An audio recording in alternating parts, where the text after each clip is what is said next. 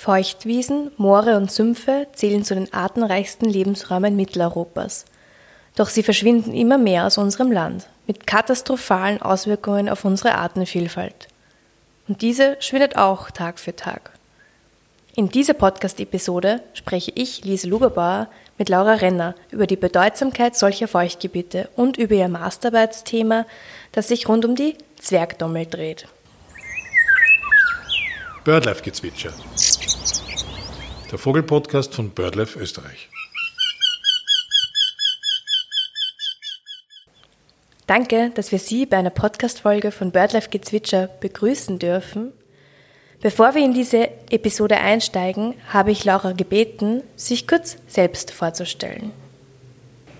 Hallo, also ich bin die Laura. Ich äh, studiere Naturschutz und Biodiversitätsmanagement in Wien und mache momentan mein Praktikum bei BirdLife und schreibe auch meine Masterarbeit über die Zwergdommel. Wir sprechen heute über Feuchtgebiete und natürlich auch über die Zwergdommel. Kannst du uns erklären, welche Arten von Feuchtgebieten es gibt? Also es gibt ja Sümpfe, Moore. Wie unterscheiden sich die? Ja, also unter dem Begriff Feuchtgebiete fallen viele verschiedene Lebensraumtypen. Äh, prinzipiell haben die alle gemeinsam, dass sie eben von einem ständigen bzw. häufigen Wasserüberschuss geprägt sind. Und das sind zum einen, wie du schon gesagt hast, Moore und Sümpfe, aber auch Auwälder, ähm, Röhrichte und Feuchtwiesen. Ähm, bei Mooren unterscheidet man zwischen Hochmooren und Niedermooren im Prinzipiellen. Hochmoore sind eben von Regenwasser gespeist und stellen einen eher extremeren Lebensraum dar für speziell angepasste Tier- und Pflanzenarten. Und Niedermoore sind dann vom Grundwasser gespeist und sind eher nährstoffreich und eben bieten für eine Vielzahl von Tier- und Pflanzenarten äh, einen Lebensraum. Äh, Niedermoore sind auch oft von Pflanzengesellschaften aus Schilf und Rohrkolben geprägt. Ja, Sümpfe haben ebenfalls ein Oberflächenwasser, ähm, bilden jedoch kein Torf, wie es eben die Moore machen. Und sie fallen auch immer wieder trocken und bilden dadurch dann ähm, sogenannten Humus. Und in der Natur sind eben Übergänge zwischen diesen Lebensräumen oft sehr fließend. Und warum genau sind solche Lebensräume so wichtig? Weil sie werden ja immer weniger. Das sieht man ja schon, wenn man in Österreich irgendwie unterwegs ist. Ja, genau. Na, also auf jeden Fall ist der sehr hohe Anteil an Biodiversität extrem schützenswert in Feuchtgebieten. Sie sind ein sehr wichtiger Wasserspeicher und können so äh, in natürlicher Weise Hochwasser entgegenwirken. Und ein ganz wichtiger Punkt ist eben ähm, die Speicherung von CO2. Also sie sind für den Klimaschutz sehr wichtige CO2-Senker. Ähm, das liegt daran, dass besonders ähm, Moore eben Torf bilden, also Pflanzenreste sterben ab und können dann nicht komplett abgebaut werden weil eben Sauerstoffmangel herrscht, durch das, dass ständig ein hoher Wasserspiegel ähm, in Mooren ist. Und so wird eben ähm, Torf gebildet und ähm, genau, und so wird Kohlenstoff permanent gespeichert, eben so lange, bis das Ganze austrocknet. Und das trocknet dann aus, wenn es eben ähm, durch landwirtschaftliche Nutzung entwässert wird oder trockengelegt wird. Und in Zukunft ist auch der Klimawandel hier eine sehr große Bedrohung, weil eben das Klima und das Wetter immer heißer und immer trockener wird. Und das kann dann eben auch die Feuchtgebiete stören und so können Moore dann auch trocken fallen. Und dann kommt eben noch mehr CO2 in die Atmosphäre und es ist dann ein richtiger Teufelskreis. Und deswegen ist es eben wichtig, auch für den Klimaschutz Moore zu schützen. Und weltweit gibt es auch noch zu sagen, weltweit sind die bedeutendsten Feuchtgebiete durch die Ramsar-Konvention geschützt und es sind dann sogenannte ähm, Ramsar-Gebiete. Laut einer Studie von WWF Österreich, österreichische Bundesforste und dem Umweltbundesamt beherbergt Österreich eine bestehende Moorfläche von 21.000 Hektar, das etwa 0,25 Prozent der Landesfläche entspricht. Im internationalen Vergleich ist Österreich somit ein wahrlicher Moorzwerg. Der Verbreitungsschwerpunkt der Moore liegt in den feuchtkühlen Gebieten des Alpenvorlandes und der Alpen – Leider sind mehr als 90 Prozent der ehemaligen Moore in landwirtschaftliche Flächen umgewandelt worden. Vom Thema Moore zum Thema Schilf. Welche Rolle spielt Schilf in Feuchtgebieten? Ähm, ja, also Schilfgürtel sind in vielerlei Hinsicht ein optimaler Lebensraum für, eine, ähm, für sehr viele Tierarten, da er eben einen Rückzugs, also Rückzugsmöglichkeiten bietet und Brutplätze und auch Nahrung in verschiedenster Form anbieten kann. Und ähm, obwohl ein Schilfgürtel meist eben nur von einer Pflanzenart dominiert ist, ähm, stellen sie einen extrem wichtigen Beitrag eben im Erhalt der Biodiversität dar. Und außerdem wirken, wirkt Schilf auch gewässerreinigend, weil die Wurzeln eben keimtötende Substanzen absondern. Okay, wow. Und welche Arten von Vögeln sind denn in solchen Gebieten zu finden? Ja, wie gesagt, eben eine Vielzahl von Arten. Ähm, zum Beispiel das Blaukehlchen ist eine ganz typische ähm, Feuchtgebietsart. Die findet man eben in Mooren und in Schilfgebieten und in Auwäldern. Und äh, die Bekassine, die hat dann schon eher höhere Ansprüche. Die braucht nämlich sehr ebene Feuchtgebiete mit sehr viel Bodenvegetation, damit sie eben in Deckung gehen können. Man findet sie eben auch in Mooren und in Feuchtwiesen oder auch in Verlandungszonen von Teichen und Seen. Ja, die Wasserralle zum Beispiel, die findet man in Sumpfgebieten und Flussauen und kleinen Teichen und sie brauchen einen sehr dichten Schilfbestand, weil sie eben zwischen der Vegetation laufen können müssen. Und dann sonst einige Moorarten, typische Moorarten sind äh, sehr viele Schnepfenarten, wie zum Beispiel der große Brachvogel oder die Uferschnepfe, Kraniche brüten auch in Mooren, Trauerseeschwalben, Waldwasserläufern, sehr viele generell bodenbrütende Arten, die sonst irgendwohin ausweichen können. In feuchte Wiesen finden wir zum Beispiel den Wachtelkönig, der sehr oft Zielart von Schutzprogrammen ist. Ähm, auch die Uferschnepfe oder zum Beispiel den Kibitz, der eigentlich ursprünglich ähm, ein Brutvogel der Feuchtwiesen ist, aber durch die zunehmende Lebensraumzerstörung mittlerweile immer mehr auf Äcker und Felder ausweicht. Wenn ich mir das jetzt so anhöre, sind da extrem viele Arten dabei, die hoch gefährdet sind. Liege ich da richtig? Ja, genau. Wie kann man Feuchtgebiete schützen oder auch renaturieren? Also auf was muss man da achten? Weil es wirkt ja so, als müssten wir da jetzt wirklich ansetzen. Ja, also es ist sehr wichtig, dass da auf jeden Fall viel gemacht wird. Ähm, Im Falle von Feuchtwiesen ist es so, dass die prinzipiell durch die traditionelle Nutzung vom Menschen entstanden sind. Und äh, demnach ist es halt wichtig, genau hier diese extensive Bewirtschaftung fortzuführen um eben diesen Lebensraum zu erhalten. Und ein wichtiger Beispielvogel wäre der Wachtelkönig, den ich vorhin schon erwähnt habe. Und ja, für Moore gibt es auch sehr viele verschiedene Managementmaßnahmen. Ähm, zum Beispiel in Buschen ist ganz wichtig, weil eben Gehölze die Bodenstruktur und auch den, Gewässer, also den Wasserhaushalt ähm, verändern können.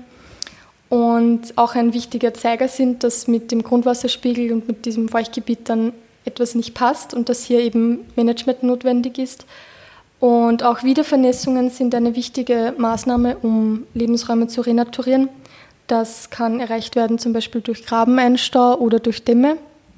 Und bei akuten Austrocknungen kann man auch aktiv bewässern, um eben einen bedrohten Feuchtlebensraum zu retten. Wir von BirdLife Österreich setzen uns in ganz Österreich mit aller Kraft für den Erhalt unserer Artenvielfalt ein – und sorgen dafür, dass wichtige Rückzugsräume wie Feuchtflächen und Moore für unsere Vogelwelt erhalten bleiben. Die eben angesprochenen Maßnahmen wie etwa Entbuschungsaktionen oder Schaffung von Kleingewässern sind Teil unserer Vogelschutzarbeit. Laura, du schreibst ja deine Masterarbeit über die Zwergdommel. Welchen Lebensraum benötigt die und wie passt die quasi so in das Thema rein? Ja, also die Zwergdommel ist ja ein ganz typischer Schilfbewohner. Ähm, ihr Vorkommen hat sie in Österreich eigentlich in so gut wie jedem Bundesland, obwohl sich das Vorkommen hauptsächlich auf den Neusiedlersee zentriert. Und das zweitgrößte Vorkommen hat sie dann aber auch im Raum von Wien. Das mag im, auf den ersten, im ersten Moment sehr merkwürdig klingen. Ähm, das liegt aber daran, dass die Zwergdommel eben nicht nur in ganz natürlichen Feuchtgebieten und Schilfbereichen vorkommt, sondern sie weicht auch oft aus auf Bade- und Fischteiche, die eben vom Menschen geschaffen sind, wenn eben die, ähm, die Umstände passen. Und sie ist nämlich auch äußerst störungstolerant den Menschen gegenüber.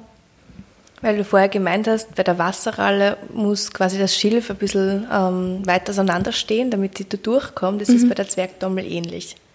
Also die Zwergdommel braucht schon eher einen dichten Schilfbestand und Altschilf ist besonders wichtig und auch, dass eine etwas Vertikalstruktur vorhanden ist, damit sie gut klettern können und eben gut die Nester bauen können. Für alle Zuhörerinnen, die nicht wissen, wie eine Zwergdommel aussieht, vielleicht kannst du sie kurz erklären. Ja, grob. sehr gerne. Also die Zwergdommel ist unsere kleinste Reherart, das heißt, sie sieht reherartig aus. Und sie sind, die Männchen sind besonders kontrastreich gefärbt, die haben eine schwarze Kappe und sind auch am Rücken schwarz gefärbt und haben ein cremefarbenes Flügelfeld und sind auch an der Unterseite ähm, cremefarben. Die Weibchen sind dann, bei den Weibchen sind die schwarzen Partien dann eher bräunlich gehalten und sie sind an der Unterseite gestrichelt, ähm, genauso wie die Jungvögel. Wie selten ist die Zwergdommel eigentlich? Also in Österreich ist die Zwergdommel gefährdet. Das liegt daran, dass eben sie sehr starke Rückgänge in den Populationen durch die Zerstörung der Lebensräume in den letzten Jahrzehnten erlitten hat. Äh, mittlerweile ist der Bestand stabil, aber jedoch auf einem sehr niedrigen Niveau. Und global ist die Zwergdommel nicht bedroht und das liegt eben daran, dass sie ein sehr breites Verbreitungsgebiet hat. Wenn du jetzt in Zwergdommelgegenden unterwegs bist, wie wirst du auf sie aufmerksam? Gibt es da bestimmte Lautäußerungen oder fliegen sie irgendwie bei Störungen hoch oder wie, wie machst du das? Wie entdeckst du sie? Also Lautäußerungen, man kann auf jeden Fall äh, das Männchen ab Anfang Mai kann man den Balzruf hören. Ähm, das ist ein sehr gedämpftes und monotones, froschartiges, ähm, ein froschartiger Laut.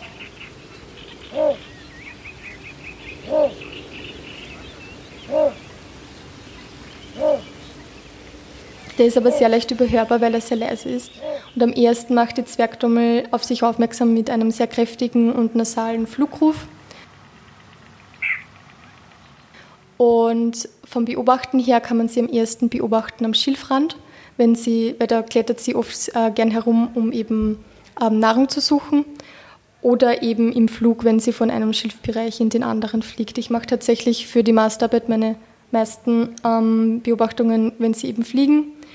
Und es lohnt sich aber auf jeden Fall am Schilfrand dann genau hinzusehen, weil die Zwergdommel bei Bedrohung oft eine Pfahlstellung einnimmt, genauso wie es die Rohrdommel auch macht.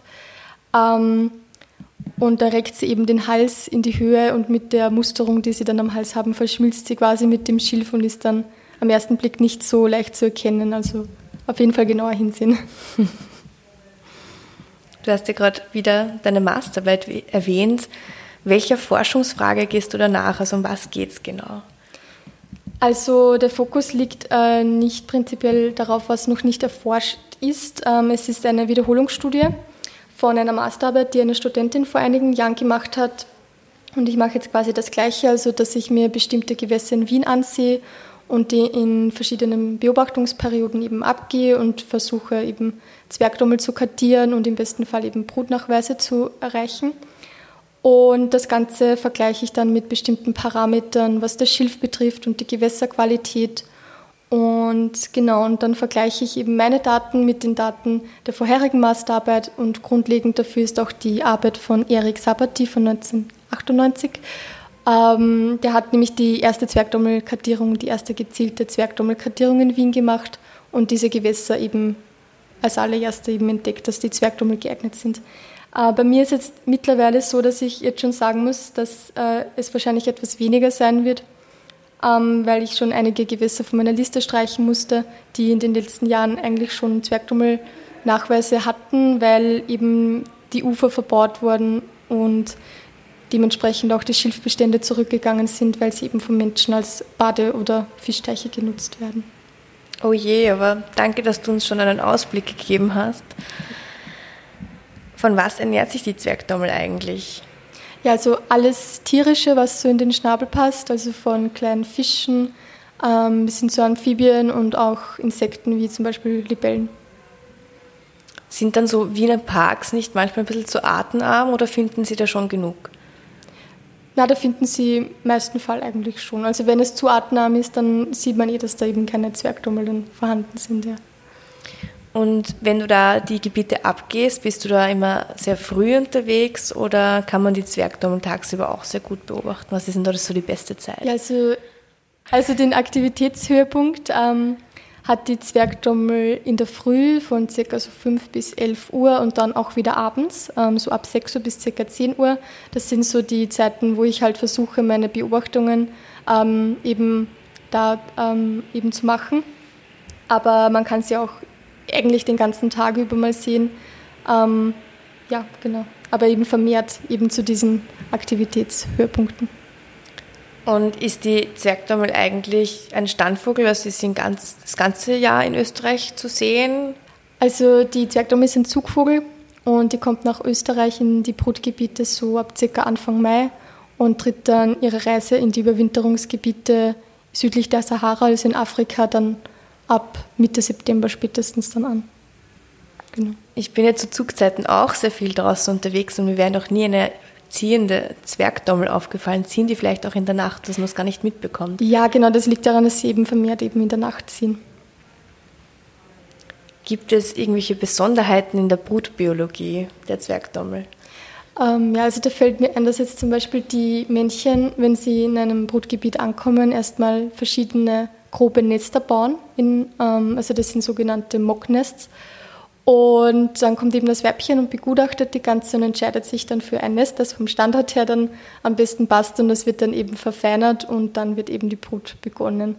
Und in der Regel sind Zwergdommel eigentlich Einzelbrüter, aber wenn ein Schilfbereich sehr ausgedehnt ist und sehr groß ist, dann kann es teilweise vorkommen, dass sie auch in Kolonien brüten, in kleinen. Ah, es ist dann wahrscheinlich der Jackpot, wenn man sowas findet. Ja, habe ich noch nicht entdeckt. Ich glaube, das wäre in Österreich eher am Neusiedler See, obwohl vielleicht hier auch noch nicht ausreichend. Abseits von der Zwergdommel, also wenn das Gebiet passt, welche Vogelarten sind denn da noch anzutreffen? Ähm, ja, auf jeden Fall einige der Rohrsänger.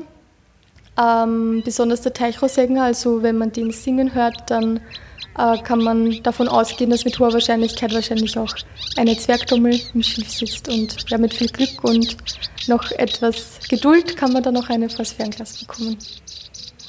Wenn du dich jetzt so zurückerinnerst an alle deine Zwergdommel-Beobachtungen, was war denn da die schönste? Was ist denn da, da in Erinnerung geblieben?